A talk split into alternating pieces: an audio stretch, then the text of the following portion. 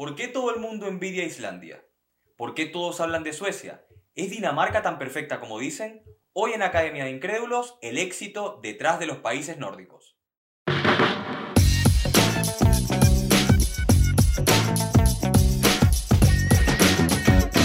Esto es Academia de Incrédulos.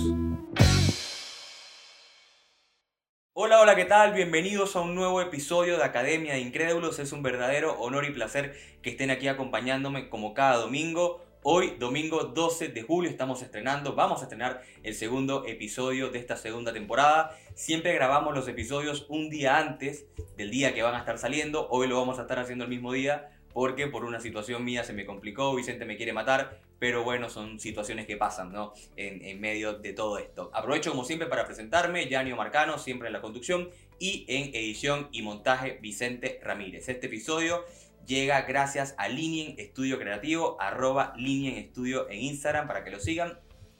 Y aprovecho de comentarles, antes de comenzar con el episodio, que eh, voy a dejar por aquí la tarjetita del episodio de Los Caballeros Templarios, que fue con el cual estrenamos esta segunda temporada para que puedan echarles un ojo. Bien, como anuncié en redes sociales, voy a estar hablando hoy acerca del éxito detrás de los países nórdicos. Es un tema con el cual vamos a estar haciendo una, pequeña ruptura respecto a las temáticas que veníamos trabajando. Este es un tema que quizá podríamos clasificarlo dentro de actualidad. Eh, es una recomendación de Vicente que coloque un poco más de temas también un poquito actuales. Él dice que no le aburre la historia, se queda dormido en todos los episodios pero dice que no le aburre la historia, pero me recomendó que eh, combinar un poquito con temas actuales y pensé que esta temática de los países nórdicos, que tanto se habla de ellos en las redes sociales, todo el mundo quiere mudarse a Suecia, todo el mundo quiere vivir rodeado de vacas en Islandia, pensé que era una buena manera de estrenar esta categoría de temas. Por eso fue que escogí este episodio, así que eh, vamos a estar organizándolo de una manera un poquito diferente a los demás temas que hemos estado desarrollando. Y este tema en particular quiero organizarlo según las aristas que podríamos considerar a través de las cuales un país es exitoso o no porque en este episodio lo que queremos es ver realmente si todo este mito, si toda esta leyenda detrás del éxito y la perfección de los países nórdicos es tal cosa, así que vamos a estar organizándolo en em, libertades personales, educación, economía, política, estado de bienestar, que es un concepto que a pesar de que no es muy conocido en América Latina, sí es cierto que se habla mucho de él en Europa, y como último, vamos a estar conversando acerca del el lado oscuro de estos países nórdicos, porque también por supuesto que lo tienen. Como siempre, para comenzar el episodio quiero contextualizar un poquito un par de cosas y la primera es diferenciar lo que es Escandinavia de los países nórdicos, porque muchas veces se utiliza como sinónimo, pero no son lo mismo. Escandinavia, que viene del vocablo Scan, que fue denominado por los romanos al pensar que esta zona de estos países, que era una isla, de ahí viene el nombre Escandinavia, de Scan, que fue el nombre que le dieron los romanos, comprende los países de Suecia, Noruega y Dinamarca. Cuando ya hablamos de países nórdicos, comprenden los tres que acabo de mencionar junto con Finlandia y con Islandia. El término de países nórdicos, e Islandia, perdón, el término de países nórdicos eh, nace alrededor del año 1956 en Francia, cuando se crea el Concilio de Países Nórdicos con la intención de aglomerar a todos estos países eh, respecto de una historia y una cultura en común. Bien, como dije, el término Escandinavia es mucho más antiguo y el término países nórdicos tiene apenas unos 60 años. Lo otro que quiero mencionar es que son países que muchas veces nos damos cuenta de que sus banderas son prácticamente idénticas en cuanto a forma, sencillamente lo que cambian son los colores, y es que son países que em, comparten una cultura y una historia en particular. Son países, sobre todo los países escandinavos, que eh, vienen de los vikingos, esta cultura que aparece en la Edad Media, el siglo VI, siglo VII, y que se forjaron una, una fama ¿no? de, sanguinarios matones y de, y de bestias militares que poco a poco fueron conquistando territorios en Francia, fundando el reino de Normandía, en Italia, fundando el reino de Sicilia y también consiguiendo una que otra victoria en eh, la península ibérica. Luego eh, fundaron sus propios reinos en Suecia, Dinamarca y Noruega y fueron evolucionando hasta convertirse hoy en las naciones tan prósperas y que nos tienen aquí hoy hablando acerca de ellas. Así que, sin dilatar mucho más el tema, vamos a comenzar a hablar acerca de lo que es la educación. Quise comenzar con educación. ¿Por qué quise comenzar con educación? Considero que todos los países se construyen sobre los cimientos de la educación, así que eh, pensé que era una buena lista para comenzar. Vamos a hablar sobre el sistema educativo finlandés. ¿Por qué? Porque en 2012 quedó como el mejor sistema educativo del mundo sobre sistemas como el de Japón y el de Corea del Sur, que son reconocidos internacionalmente por su excelencia, y porque en Europa todo el mundo quiere imitar el sistema educativo de Finlandia. Y para hablar sobre él, quiero decir apenas unos pocos datos que estoy seguro que les van a quedar claros porque es uno de los mejores del mundo.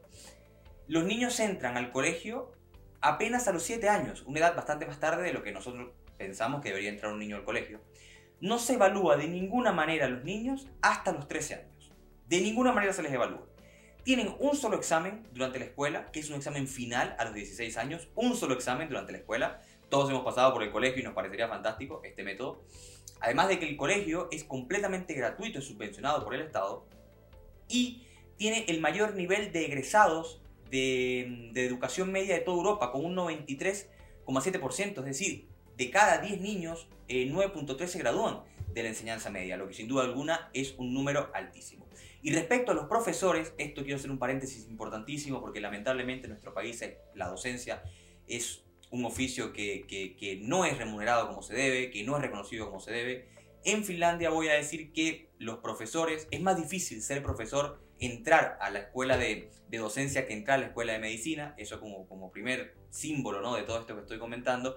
Segundo, los profesores apenas dan 4 horas de clase al día en el colegio. Y tercero, tienen que tener obligatoriamente un máster y solamente el 10% de los egresados de la escuela de docencia están capacitados para dar clases. Eso habla de la importancia que le da Finlandia a la educación y obviamente esto se traduce en personas más preparadas, más desarrolladas, que luego eh, prestan un mejor servicio al país cuando salen a los campos laborales. Luego tenemos el tema de las libertades personales, las libertades individuales. Creo que todos estamos de acuerdo en que nos gusta vivir en países libres, en países donde se respeten las libertades, a pesar de que muchas veces comulgamos con ciertos sistemas políticos de derecha y de izquierda, ¿ah? extrema izquierda, extrema derecha, que eh, atentan contra esas libertades. No sé por qué nos sentimos seducidos por esos gobiernos, pero voy a decir que, por ejemplo, Dinamarca es el país con mayor libertades personales del mundo también Dinamarca fue el primero en legalizar eh, la unión de matrimonio homosexual. Y un dato curioso, en Suecia tú puedes acampar en cualquier tierra del país, sea de quien sea. Es decir, te provocó acampar en un territorio, en un bosque que le pertenece a alguien, siempre y cuando respetes la fauna, siempre y cuando respetes la flora, siempre y cuando no dejes basura y no te acerques a ningún edificio, porque obviamente es propiedad de alguien más, puedes acampar donde quieras porque según el gobierno sueco las personas deben poder hacer uso del territorio que les pertenece a todos. Algo que a mí me sorprendió bastante porque no estamos acostumbrados a este tipo de libertades en nuestros países. Bien, ahora quiero conversar un poquito acerca de lo que es la economía, uno de los factores que a todos nos parecen que son más determinantes a la hora de evaluar el desarrollo de un país. Son economías bastante sensatas y robustas. Utilicé estos términos porque no son economías inmensas. No vamos a comparar la economía de Suecia, Dinamarca o de Islandia con la economía ni de Estados Unidos, ni de China, ni de Rusia. Pero son economías muy sensatas, muy robustas, es decir, son muy poco propensas a sufrir crisis. Y además son economías con un PIB bastante alto. Esto también es significativo. ¿Y cómo han logrado esto? Han logrado esto concentrándose únicamente en la producción y desarrollo de un producto para ubicarse dentro de un nicho de mercado de la economía mundial. Por ejemplo, tenemos a Dinamarca con la energía eólica y las industrias alimenticias. Tenemos a Islandia con su industria del pescado. Finlandia es el principal exportador de eh, equipos celulares. Suecia es pionero en los automóviles y en la industria del acero. Y no solamente se han caracterizado por ser eh, economías que exploten materias primas, porque ustedes me podrán decir, sí, bueno, pero Venezuela tiene las reservas petroleras y México otro, tanto, y otros países subdesarrollados que también son potencias en tener eh, materias primas, pero la clave de estos países nórdicos es que además se han convertido en potencias en desarrollo e innovación. Es decir, nosotros en Venezuela, y digo nosotros porque soy venezolano, eh, tenemos petróleo y lo enviamos a Cuba para que lo refinen y nos lo devuelvan porque no tenemos ni siquiera una refinería. Esto no pasa en estos países. Estos países completan todo el proceso productivo y de comercialización de sus materias primas, lo que los hace ser tan desarrollados y les hace sacar toda la ganancia de esto que sea que comercialicen, algo que tampoco es un dato menor. En cuanto a eh, lo que es los beneficios sociales y el compromiso social. Esto es algo que a mí me parece clave para entender cómo funcionan estos países y para mí es la clave de todo el desarrollo. Y tiene que ver con que son países con una cultura de honestidad muy parecida a la cultura asiática, la cultura coreana y la cultura japonesa. Son países donde mentir está muy mal visto como debería de ser. Son países donde la gente no existe este concepto de viveza criolla, donde no existe este concepto de aprovecharse, donde no existe esta idea de que si saco provecho de una situación que no ven los demás, soy más astuto y soy más vivo. Son países con un nivel de corrupción mínimo, es decir, estos cinco países nórdicos están entre los 10 con menor nivel de corrupción del mundo y son eh, naciones en las cuales los gobiernos eh, los funcionarios políticos son vistos como funcionarios públicos. No existe esta intención ni este interés de querer ser político, de querer ser presidente para acabar con toda la riqueza del país. Algo que a mí también me parece sorprendente y que me parece donde radica muchas veces la clave de todo. Y como última arista, quiero hablar sobre lo que es el famoso estado de bienestar. ¿ok? Para los que no saben el concepto de estado de bienestar, básicamente es un estado o una nación donde el propio país eh, provee de manera gratuita servicios básicos como educación y como salud a todos los habitantes sin costo alguno.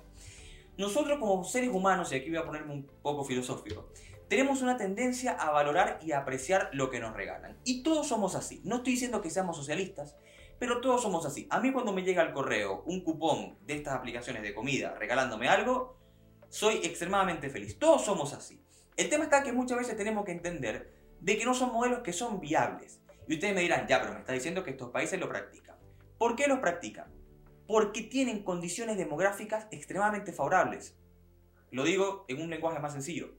Son países con muy poca población. Y aquí voy a establecer un símil que siempre hago con la vida cotidiana. Imagínense que eres una persona que tiene una pareja y decide tener un hijo. Decide tenerlo en el momento en el que están preparados, en el momento en el que ya estudiaron, ya se formaron y tienen un solo hijo. Seguramente serán personas exitosas que podrán ir un año a Disney, al otro año podrán ir a Nueva York y al otro año podrán comprar un vehículo, si son de clase media. Pero imaginemos una pareja de clase media que tiene 10 hijos. Seguramente no podrán ir a Disney, difícilmente podrán comprar un auto y difícilmente podrán comer lo mismo que come eh, la pareja que tiene un solo hijo. Esto es matemática simple y pura. Aquí no hay mucho que ver. Es decir, mientras más pocos seamos, más recursos van a haber. Pensar en la idea de un estado de bienestar en países como México, o como Brasil, con 300 y 200 millones de habitantes, es completamente inviable. ¿Y por qué digo esto? Porque las claves para lograr un estado de bienestar, como dije, es que sean pocos, que todo el mundo trabaje, en esto estos países también son pioneros porque las mujeres todas trabajan, igual que los hombres, algo que es positivo. Y tercero, un gran compromiso social en el pago de impuestos. Dinamarca es el país donde más se paga impuestos del mundo. Hasta un 45% de tu sueldo se va en impuestos. Entonces, claro, así fácil un estado de bienestar porque básicamente los países lo que hacen es quitarte tu dinero para luego invertirte en cosas que para ti van a ser importantes. Cosa que no está mal, pero no es de que tú tienes el 100% de tu sueldo y luego te regalan salud, te regalan educación y te regalan un montón de cosas. No funciona así. Y esto es una falacia que utilizan muchos gobiernos de izquierda haciéndonos ver que los estados de bienestar son posibles sin quitarnos nada de nuestro sueldo. Esto no es posible. Solamente como dato voy a mencionar que el primer país de este grupo nórdico que instauró el estado de bienestar fue Noruega después de la Segunda Guerra Mundial hacia 1965. Fue instaurado por un gobierno de izquierda y combinó políticas socialistas como el control de banco y control de precios con políticas capitalistas como economía de libre mercado. Y con esto quiero desmontar el famoso mito de que los países nórdicos son de izquierdas porque no son de izquierdas. Son países liberales, como dije respecto a las libertades personales, pero que acentúan muchas políticas en el aspecto social, cosa que a mí me parece favorable. Pero no son países socialistas. Acabemos con ese mito de una vez por todas. Bien, ya habiendo explicado por qué son exitosos, en qué radica su éxito, quiero hablar ahorita, ya para terminar, el lado oscuro de estos países nórdicos, porque es algo que muy pocas veces se comenta, que muy pocas veces eh, sale en los medios y que también forma parte de la sociedad de cualquier país. Por ejemplo, de Finlandia voy a decir que tiene un problema grave respecto a las armas y al alcoholismo. Eso respecto a Finlandia. Respecto a Islandia, su economía colapsó en 2008 con la crisis subprime. Hay un episodio también de la crisis subprime aquí en el canal. Y eh, colapsó su economía en 2008 por un mal manejo. Además, en 2010 hizo erupción un volcán cuyo nombre es muy difícil para pronunciar, eh, pero si lo buscan estará ese episodio en internet, que también causó graves estragos en la economía y en el turismo. Y además es un país con un grave problema de identidad nacional, porque mucha gente se cree eh, báltico, mucha gente se cree nórdico, mucha gente se cree más cercano a ser inglés que a ser, que a ser de, de Islandia, y tienen ese grave problema. Respecto a Suecia voy a decir que tiene un problema importante en cuanto a desempleo juvenil y a ideas extremistas, tanto que el Estado Islámico tuvo en Suecia un foco de reclutamiento de jóvenes suecos para ir a combatir con ellos el Estado Islámico, cosa que no es menor. De Dinamarca tengo que mencionar que es un país de los más xenófobos del mundo y además es un país que tiene los mayores niveles de deuda privada del mundo. Es decir, como las personas no pueden mantener un estilo de vida eh, como quisieran debido a que se le llevan el 45% de su sueldo en impuestos, muchas personas piden créditos a bancos, lo que ha causado riesgos de una burbuja financiera en Dinamarca.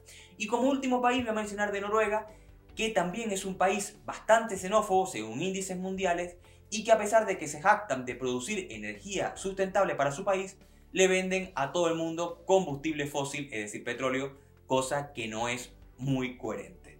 Así que como se dan cuenta, y aquí ya voy a hablar de la conclusión para cerrar, la realidad es que no existe un país utópico. La utopía de Tomás Moro es un libro increíble sobre el cual hablaremos, pero no deja de ser una utopía. Y la realidad es que todos los países tienen pros y contras. Respecto al éxito nórdico, me parece importante recalcar que sí son exitosos, porque son los países que lideran los grandes índices económicos, sociales y de desarrollo humano. Para mí las cifras son incontestables, pero que a pesar de esto también son países que, como todos, tienen sus vicisitudes, tienen cosas que mejorar y no son perfectos. Espero que este episodio haya sido de su agrado. Como siempre, si les gustó este capítulo, suscríbanse si lo vieron a través de YouTube y si lo siguieron a través de Spotify, denle seguir ahí mismo en la aplicación y nos vemos en un próximo episodio de Academia de Incrédulos. Chao, chao.